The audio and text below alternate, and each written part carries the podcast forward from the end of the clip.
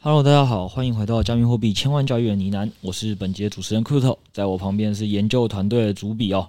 A.K.A 前股票操盘人，A.K.A PPT 战报哥六 A，他为我们再跟大家分享为什么他有这么多的这个 title。本集资讯由前股票操盘人、加密货币千万交易员的研究员组成的呢喃猫投资团队提供。那我们在这节目会谈论加密货币第一手实施议题、投资观点以及科普新知。如果有想听的主题，请在下方留言告诉我们哦。好，大家可能想说，哎。今天怎么突然换六 A 来跟我们做一个采访哦？新听众的部分可能甚至不知道六 A 是谁哦。我们简单的跟大家介绍一下这个最近的当红炸子题 PPT 战报哥哦，帮大家科普一下。是这样的，我们家的研究主笔六 A 呢，他在上周就在 PPT 发了一下他这季的检讨与复盘的心得。老哥是 PTT 你的 PPT 哦，好，没错了，PTT 发了这一季的检讨与复盘心得。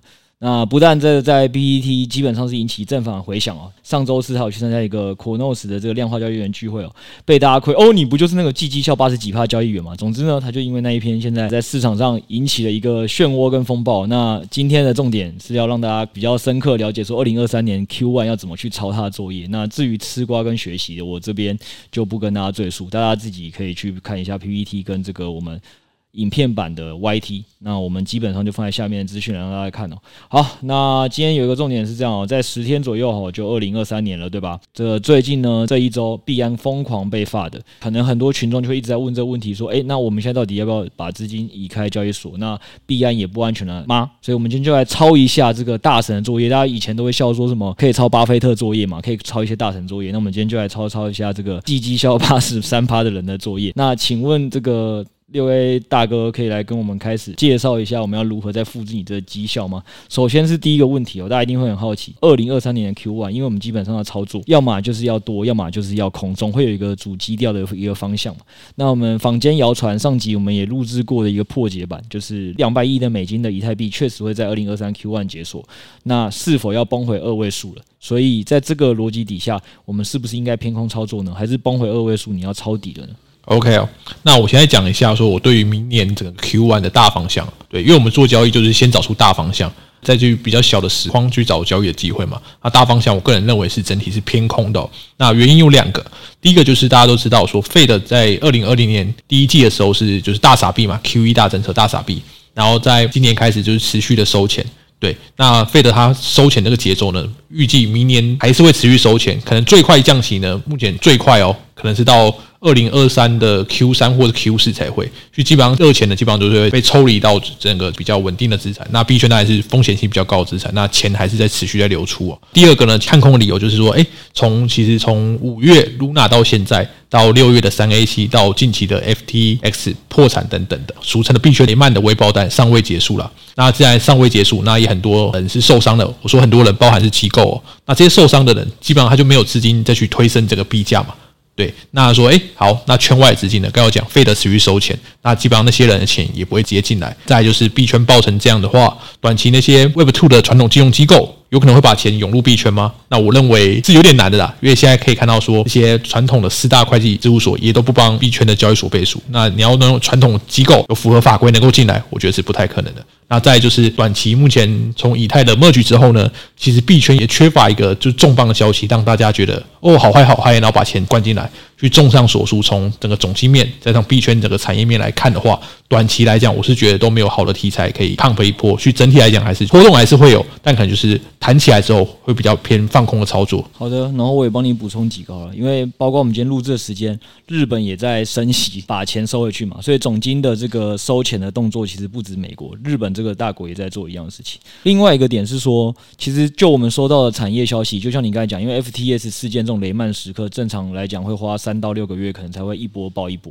那现在其实这件事情才过了第一个月，然后甚至就我们所知，一级市场我们自己业内的动态也是现在投资开始偏冷了。然后再加上，甚至还有一些我们知道的国际的项目，知道它内部状况是可能在一年内，如果它融不到资，它就要宣布破产解散。所以这样子的币圈项目还这么多的情况下，现在根本没有人愿意去踩这个雷。那如果你讲的总经面跟产业面的各种消息都叠加上去，没有一个让大家觉得说，哎，市场开始明显有一个好转的基本面迹象。话，老实说，我觉得偏空几率确实也是偏大。但是好，现在这个时候就出现下一个问题了，听起来偏空操作这件事情呢、在二零二二年 Q 三前，那其实大家可能就会觉得很开心嘛，反正就去币安啊、FTS 交易所啊这些空的不亦乐乎，对吧？但现在就有一个重点，就是四大会计事务所都不想帮币圈去做背书哦，所以现在其实这个交易所的风险是比大家想象中的还大，因为从这个 FTS 老二这个挪用客户钱这件事情，让大家对交易所信用紧缩是很严重的。到这一周，其实币安也这一系列的可能跟他配合的事务所不帮他审计啦，然后美国又来重启调查他的很多事情呢、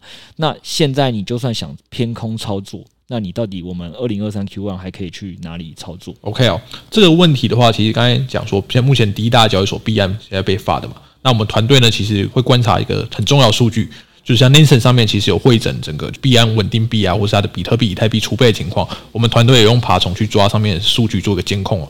那目前从它一开始被发的停止 USDC 提币到现在，那后来恢复嘛，这几天的情况，它的稳定币大概储备大概都是两百九十几亿，其实已经没有再破新低了。所以我觉得，诶，目前这个被罚的情况应该是暂时是没有什么问题的。那再来就是呢，其实有一个很重要，就是虽然说它目前看起来可能没有问题，但是因为大家都知道，这种如果真的出问题，你的资金可能就是百分之百直接被卡住，就可能会归零。对，这风险其实是很大的。所以我目前自己的做法是这样的，就我打单还是会放在币安，但是假设我原本是用十万块来打单好了，对，那十万块可能平常都开两倍杠杆，去杠杆完之后是二十万，那我现在可能说，诶，那我资金抽了剩下五万，但是我杠杆改开四倍，去五万乘以四万还是二十万，但是如果必然发生什么事情，整个归零的话。我觉得原本不调部位前可能就会损失十万块，但我调部位后就会损失五万块。但是我打单的效率因为开杠杆有所提升的损益情况，基本上跟之前是一样的。就我个人会用这种降低总部位，然后调高一点杠杆的方式来参与交易的部位哦。好的，所以刚刚就是大家可以学习到几个课题。第一个点是这件事情呢，其实你是有去用爬虫去观察相关的数据的。然后其实我们内部每天都有看嘛，因为每天都会汇报。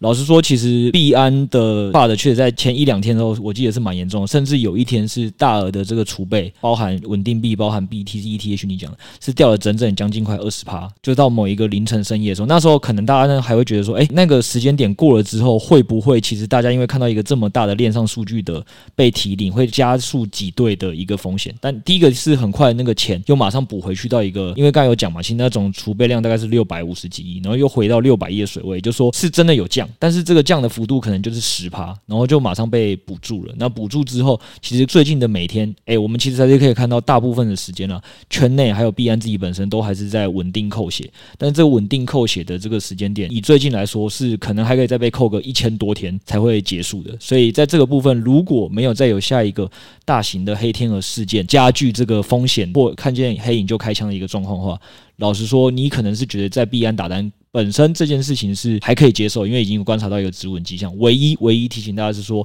确实也没有必要跟他去对赌，因为转移的成本就是以风暴比来讲是非常低的，所以可以先移一部分出来，那也不要放弃这市场可以操作的机会。所以在这个前提底下，你教大家一个非常好的方式，就是部位先控制在，比如说像你现在就是把一百趴降到四十趴，一样在交易所打单，但是把这个杠杆倍数从两倍开到十倍。然后我觉得这边其实听众也要 get 到一个点哦，杠杆的正确操作就是这样用的哦，就是杠杆不是为了什么让你放大绩效，然后开五十倍杠杆，然后两趴的波动你就爆仓了。六 A 就算只开到四倍。杠杆其实它还是会有一个大概加密货币波动二十五趴以内的空间内，它都不会爆仓，它有办法再去及时的做调整跟调动的。所以这件事情要教大家两个，你可以用杠杆方式增加你的资金效率，但有一个前提是你要先评估你现在自己的杠杆倍数到底是几倍。那如果你本来的杠杆倍数又很高，然后你还在币安又用比如说将近八十趴、一百趴的资金部位在打。我们是可以提醒你，最好是先想想，这样这件事情，我估计你在二零二三 Q one 爆掉的几率是比较高的，所以先降低自己的杠杆部位，然后降低自己的总部位付险，是一个比较好的操作方式。哎，没错。再来这件事情听完之后，就是说，OK，那因为你听起来还是短期会在币安做放空的操作嘛。那可是呢，放空操作这件事情，因为你在那个 PPT 的文章里，你其实有跟大家分享到一个观念，我觉得是今天大家重点可以学习的观念，就是你在二零二二年 Q 四的时候，基本上你是有在用三种方式再去作为你的获利引擎的。第一种放空的可能就带回短线的这种东西。那其实我在操作这三种引擎，你也自己知道说，短线的技术操作，老实说，在二零二三 Q one 的市场是相对难度比较高，或者是你把握度比较低的。这我们待会来跟大家分析。那另外还有两个引擎，可能是大家比较少会操作的，一个是事件型交易，另外一个是套利。那这两个部分呢，你为什么会跟大家提倡说至少要有三种以上获利引擎原因，就是因为任一个引擎如果失灵了。那你可能在这个市场上能应对不懂的盘势的时候，你就可能就会亏钱嘛。但你如果有多种引擎可以去互相 cover，然后有胜率高跟低的差别的话，你就可以在针对不同盘势去做不同的操作。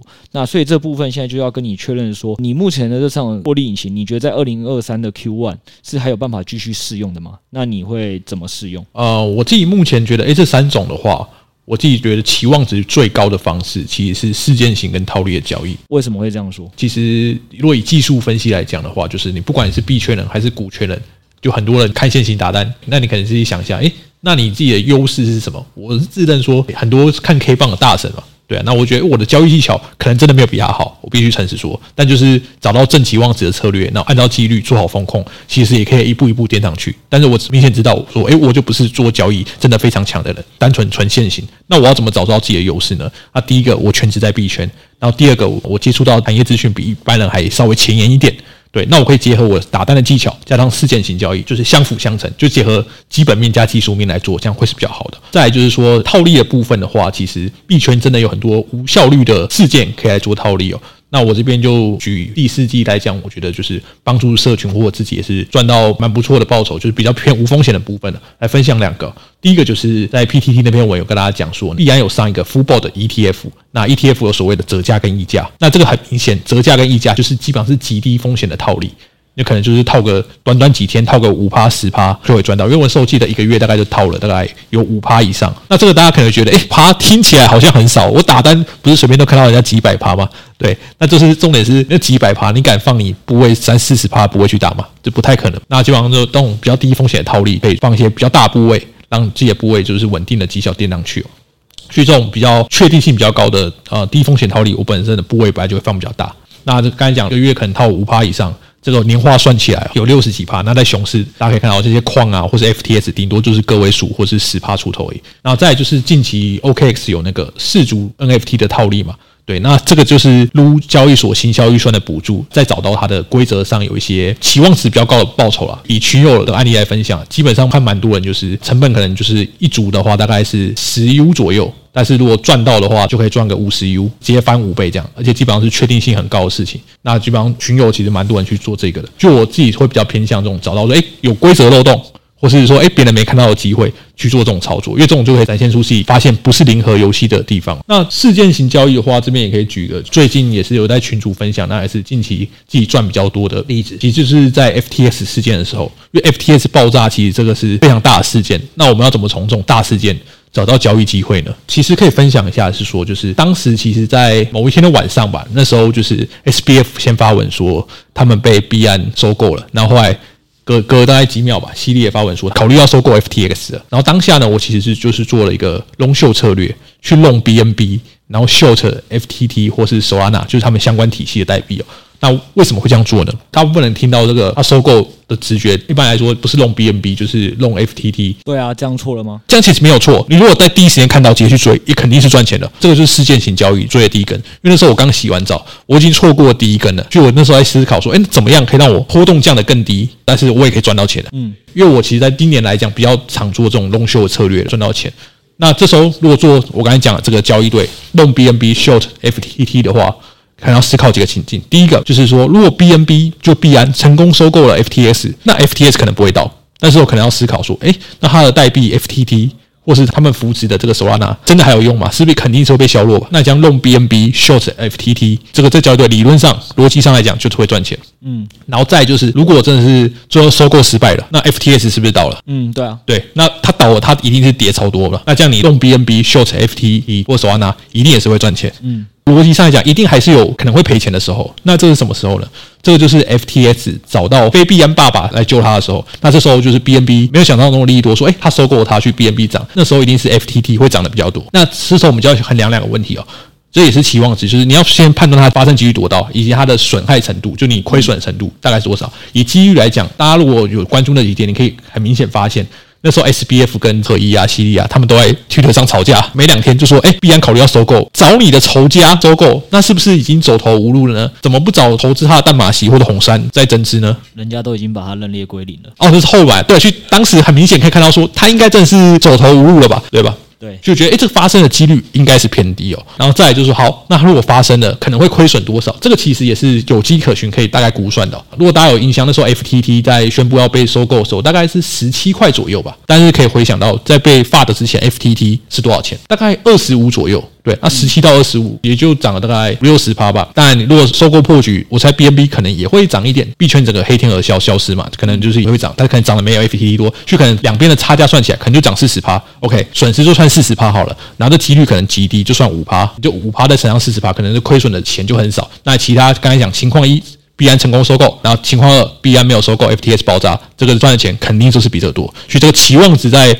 脑中盘算，我刚才讲的这一连串大概大概十分钟左右，就是下这个判断。脑袋三十秒内反应完成。这三十秒可能有点短，一开始有想到这个，然后想，哎，什么情况会赚钱，什么情况会赔钱？大概可能就是几分钟之内下这个判断。OK。对，下完没多久，他就大概五分钟还十几分钟，还二十分钟就已经往下崩了。对，那你可能那时候在追控 FTT 的话，就期望值就相对没那么好。了解，我先帮所有听众在这边打断一下，因为可以发现这个难度骤升。六 A 讲到这部分，我相信大部分听众可能哎前面很兴奋听，哎哦这个这个好像是一个很重要的教学，然后听到第二分钟就呃数学课结束了嘛，大概是这种感觉哦。那我们快速的帮大家再把它简化一点。那我觉得他刚才想跟大家传递的东西就有几个重点，然后也先名词。科普一下，大家可能连 long show 是什么都不知道。long 就是做多的意思 show 就是做空的意思。那所以六 A 的意思就是说，它不会现在在这个市场，二零二二年甚至明年二零二三年，它都不会单方向的。做多某个币或做空某个币，因为现在市场的这个方向不像可能过去，可能二零二一年单边大牛市的时候就是很明确，所以你单做一个方向胜率极高，然后也不需要去做反方向的一个避险的一个动作。但是在二零二二跟二零二三年，大家可能要要先记得第一件事情是，这个东西是一个很重要的一个概念。你通常做多的时候，同时去做空，或你做空的时候，同时去做多，这会。避免你在看错的时候，这个损失过于惨重。先思考如何让自己损失减少，才有办法未来多在市场活几次嘛。因为总会有判断错误的时候。那判断错误的时候，你损失小的话，那你的好处就是你就有办法继续在市场做下一次的交易。那未来就有机会再去赚到真的判断到的时候的大钱。这是第一个前提。所以该跟大家讲一个 long show 这件事情。那第二，他也其实也跟大家讲事件型交易为什么他刚才讲的东西那么的复杂呢？好像需要做一堆判断。其实原因很简单哦，原因是因为他错过了第一根，好不好？他如果我今天那时候刚好没在洗澡，他那时候确实有在实时的看盘。那确实就很有可能会直接不需要想那么多，直接单方向做就可以了。那时候胜率就很高。这个问题也是，我觉得他刚才在前面有跟大家聊到另外一个东西，是可能因为我跟他以前的身份都是带过股权，那尤其是他之前是股权的操盘人嘛，所以帮很多人操作。我觉得所有的听众都会有一个迷失，就想说，哎啊，为什么这个六 A 在股圈也赚钱，币圈听起来绩效也不错，然后也一堆你认识的，就你邻居看起来怪怪的这个年轻人，哎，好像都窝在家里当个阿。仔，结果就跟你说他是一个专职投资人，你无法想清楚这件事，就是他到底比你厉害的地方是什么？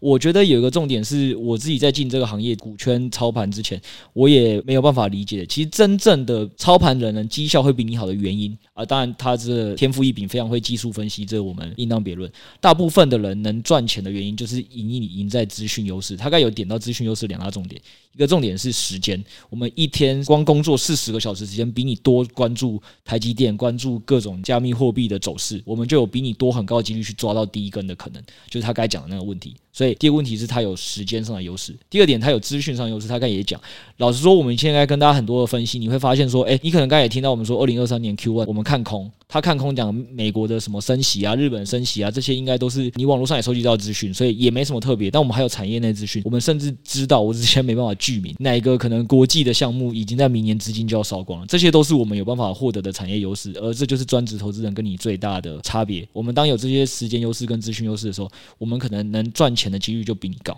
那这是几率问题。好，那六 A 现在在跟你示范的例子要跟你讲是什么？就是他现在在跟你示范，他就是一个好，他虽然有时间优势有资讯优势，但他偏偏去洗澡，他去洗。洗澡完了之后呢，诶，回来诶，有点后悔，就是诶，产业这么大事，全部的人现在资金热点都在这边，我到底要怎么打？怎么打我才会赚钱？他他就开始全部复盘，全部他说三十秒可能就有初步想法，但他开始会思考什么事。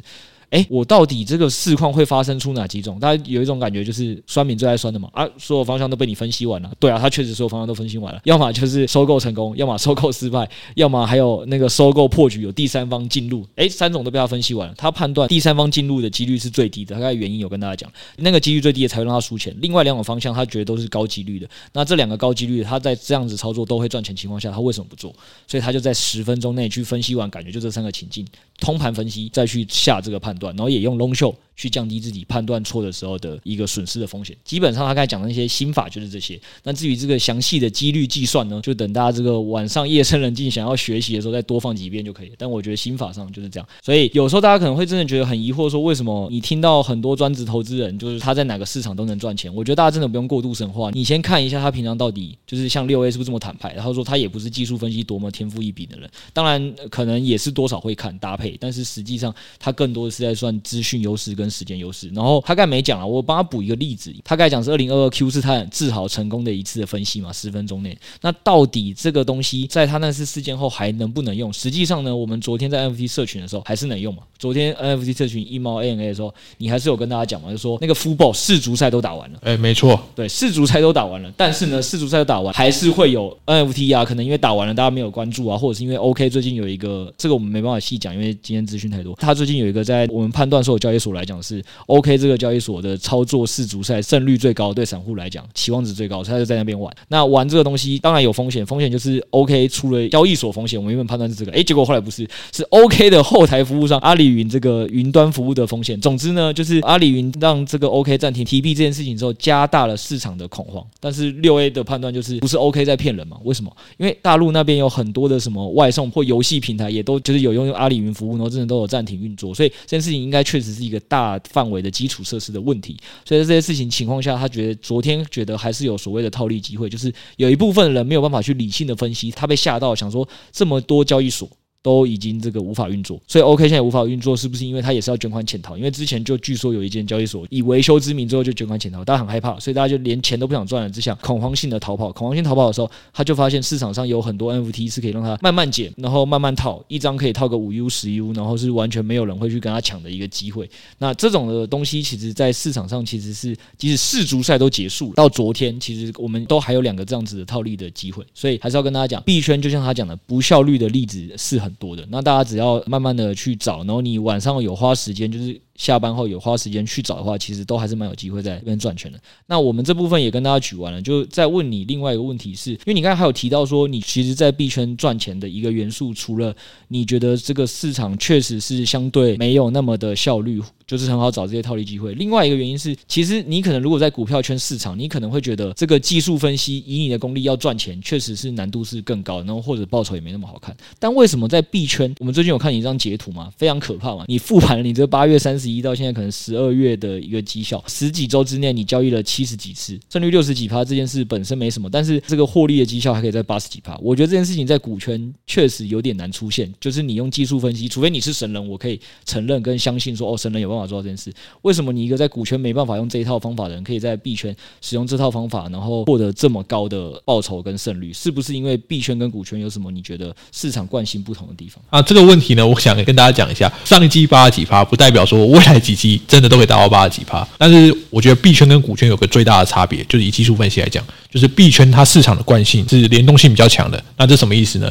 就是它在涨的时候，它会砰砰砰砰先往上涨，飙升的速度超快，是远比股圈来的快的。然后它在下跌的时候，也是那惯性世界，大家都知道嘛，以太币或比特币从高点已经拉回了七七八十趴，都是超级大明显的方向。所以在币圈的话，它的这个周期性特别的鲜明，就你向上或向下的动能其实延续性很强。然后再来就是我认为币圈的方向，大方向了。理论上是比股圈来的好判断的，这个怎么讲呢？来讲一下，说以今年啊，就是那时候整个就是币圈整个开始往下跌嘛，跌跌跌，然后那时候跌到六七月的时候，基本上那时候以太好像跌到八百多左右，对，回到三位数。但是那时候大概九月中的时候是有人脉觉得题材嘛，对不对？那当然就是整个大方向往下是没有问题的，但是哎，然后七月的时候就开始这边震震震，以太好像到一千二、一千三的时候，哎，那时候可以很明显哦，看出来惯性其实已经做一个改变了。虽然说当时会觉得，哎，看这怎么还可以反弹那么强？而且其实从九百到一千多，其实已经反弹了大概四五十趴有了。那那时候就是哎，惯性明显改变，那就是以技术分析的角度来讲，就是你不要再去做追空的动作，就不要再空了，可能要观察一下。对，那当然那时候我自己也大概是一千三的时候再去追吧，因为那时候想说，哎，可能就是。第一个技术面已经改变了，扭转了，然后再来是之后有冷漠局的题材。那冷漠局大家如果有就有听我们 podcast 就知道说，这其实是一圈非常重要的产业题材。对，因为它之后就是可能之前会一直通膨是通膨，现在接近是零通膨的状态。对，然后也帮大家画一个重点哦。为什么我会跟大家举的是这个例子来分享市场惯性呢？他刚有讲嘛，它其实在六七月因为市场很恐慌的时候就已经跌到八百多三位数了嘛，但是它实际上自己发现惯性改变。的时间点是多久呢？一千二、一千三，以太币涨到一千二、一千三，是什么意思？呃，以太币又从低点涨五十趴。这一般你在 股圈可能看到一个股票突然从反转涨五十趴后，应该会觉得不要追高了。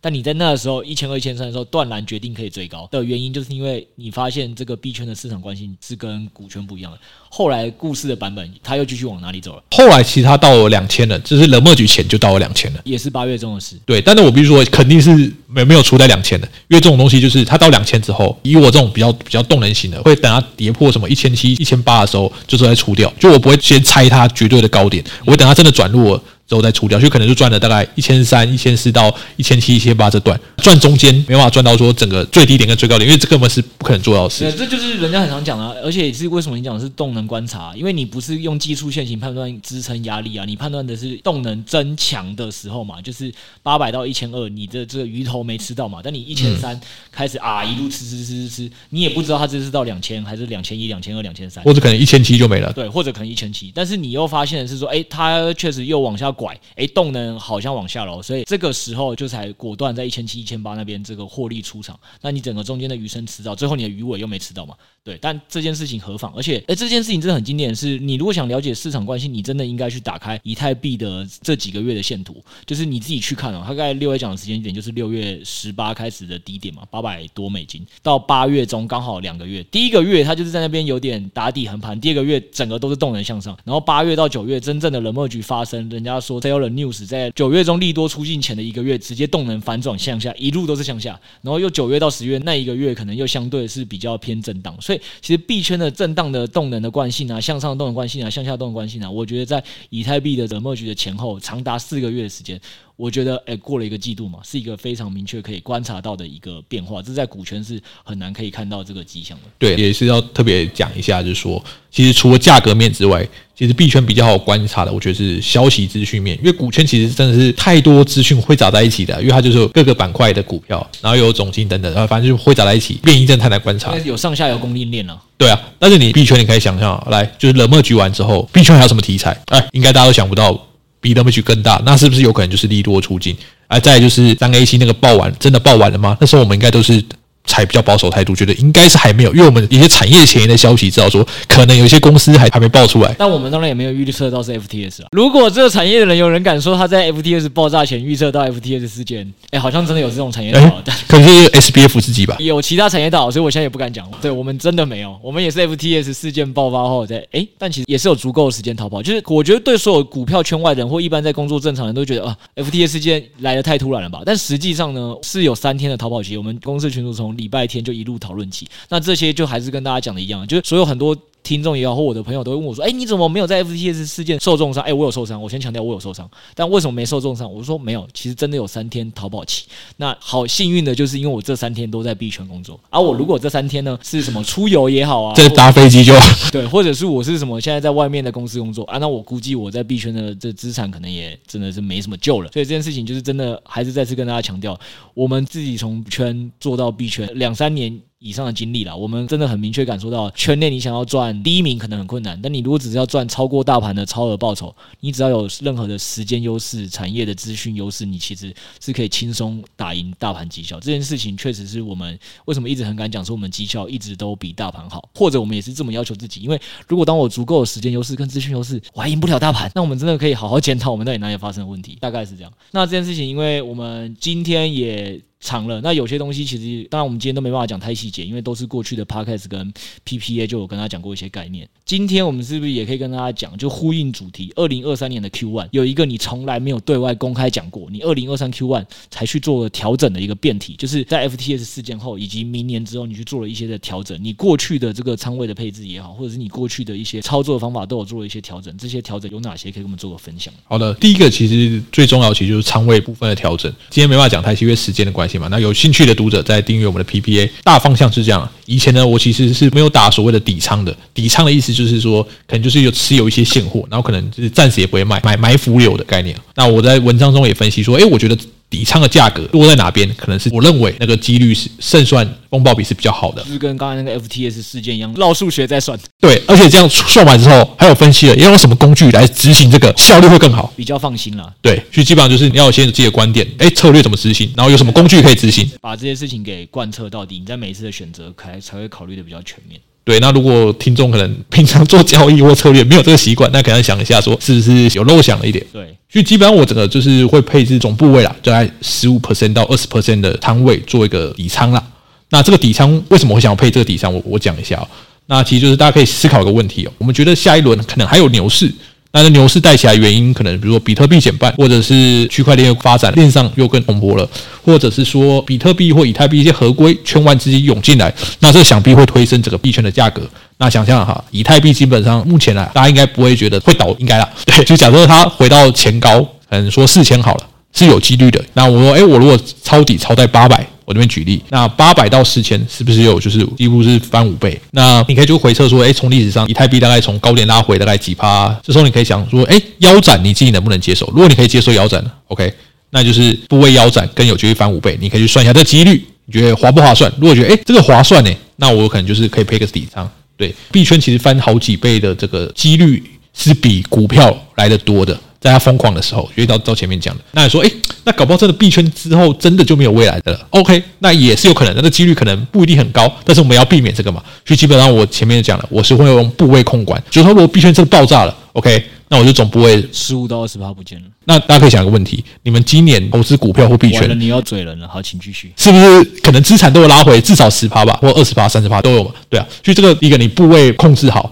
然后用这个去赌个高暴击，我觉得是可以执行的。好，没关系啊。我跟大家讲一个同样的例子哦，他讲的不够生动，我们直接来问一个问题：请问现在台积电三百八十二块，你抄底还是不抄底？诶，他现在没有三百八十二块，但是如果他出现三百八十二块，我会抄底。好，请问。台股现在如果跌回一万两千七百八十八点，你抄底还是不抄底？诶，为什么都可以讲这么精准呢？因为我是未来人呐、啊，好不好？二零二二年的十月二十八日，两个月以前哦，当天大家都不会觉得它是最低点。诶，没错，对，当天都不会，大家不敢买啊。台积电跌破四百的时候，大家就有统神说他要买。对，巴菲特一战封神，好不好？就问你三八二的台积电，你敢不敢买？你那个时候如果敢买，然后逻辑是什么？就刚刚六 A 那个逻辑哦。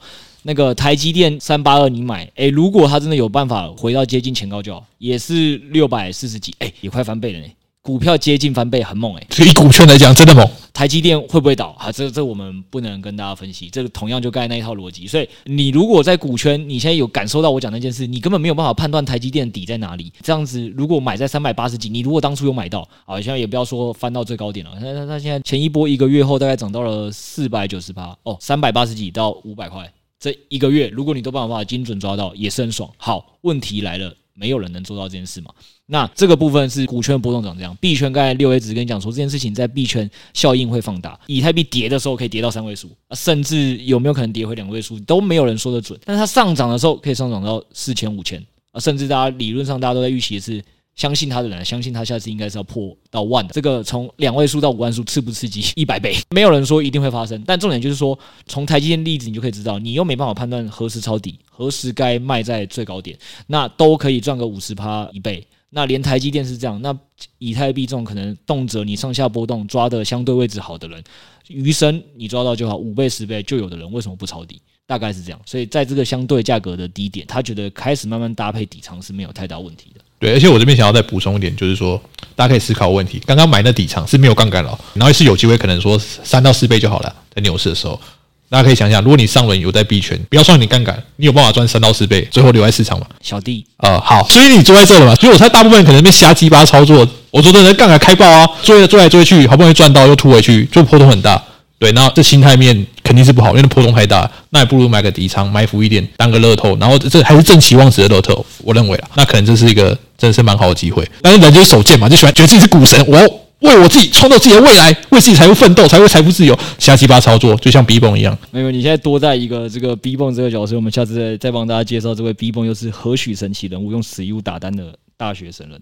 倒是补充一个小趋势，倒是真的。我记得我当初刚把你带入币圈的时候，我也是跟你讲说要做这个底仓，因为那个时候其实市场大多头，而且又在放水，所以你就会觉得，与其做底仓，还不如就是开杠杆然后做交易。我觉得也对，但就是市场时机你要去分析。但我就记得我那时候跟六 A 举的例子说，我觉得加密货币永远要底仓，因为加密货币真的发生大波动向上的时候，那波动到的那个高度也不是一般股圈的人可以承受。你一定会在有一天夜深人静的时候，觉得我要卖，我要卖，我要卖，你觉得已经很高了。就过不久又发现再翻个三倍给你看，这种事情真的太多了。没错，所以但是我们现在有个什么教学跟我们都开发的策略，他睡觉的时候，哎、他涨了你不敢追，没有程式帮你追啊，你不敢停损，城市帮你停损。哦，对，这是我们下一个阶段，我觉得这又更好了。但但我刚原本也不是要讲这个，我记得最好笑是，反正我爸妈后来也是今年知道我有碰一点加密货币，没有跟他们讲到什么程度。然后我爸就跟我说，我觉得那以太币也是很神奇。你说这个以前好像二零二零年我看过，它好像还在那个什么一百美金以下都有，然后这个最高的时候好像还。到四千美金呢，他他没看到四千吧，他只看到四千。哇，一来一往四十倍，这个比长隆海运那些都还夸张。他说哪有这种神人可以买低卖高？我说呃，你儿子不是神人，但你儿子真真的有一百美金以下跟四千美金以上买过也卖过的。就是你你有底仓你就帮他做这件事，但你如果没有底仓，你是永远不可能做到这件事。大概就是这样。然后再来，你再讲到你讲城市的，好了，抱歉打断了，再让你补回这个话题。你跟 Josh 的心血结晶嘛，就我觉得这件事情也是二零二二 Q 三以前跟现在有一个最大的差异。差异在哪里？差异就是二零二二 Q 三以前我们。还是跟大家讲的那个时候的市场惯性啊，或者是单边的会延续得更久。那现在的状况是，其实你去看二零二二 Q 三以后啦，你去打开线图，你不管找以太币、比特币都是，你会发现好像每天价格的波动在缩小，而且这个缩小的过程中还会一下上窜，一下下跳，或者是震荡，也会特别的久。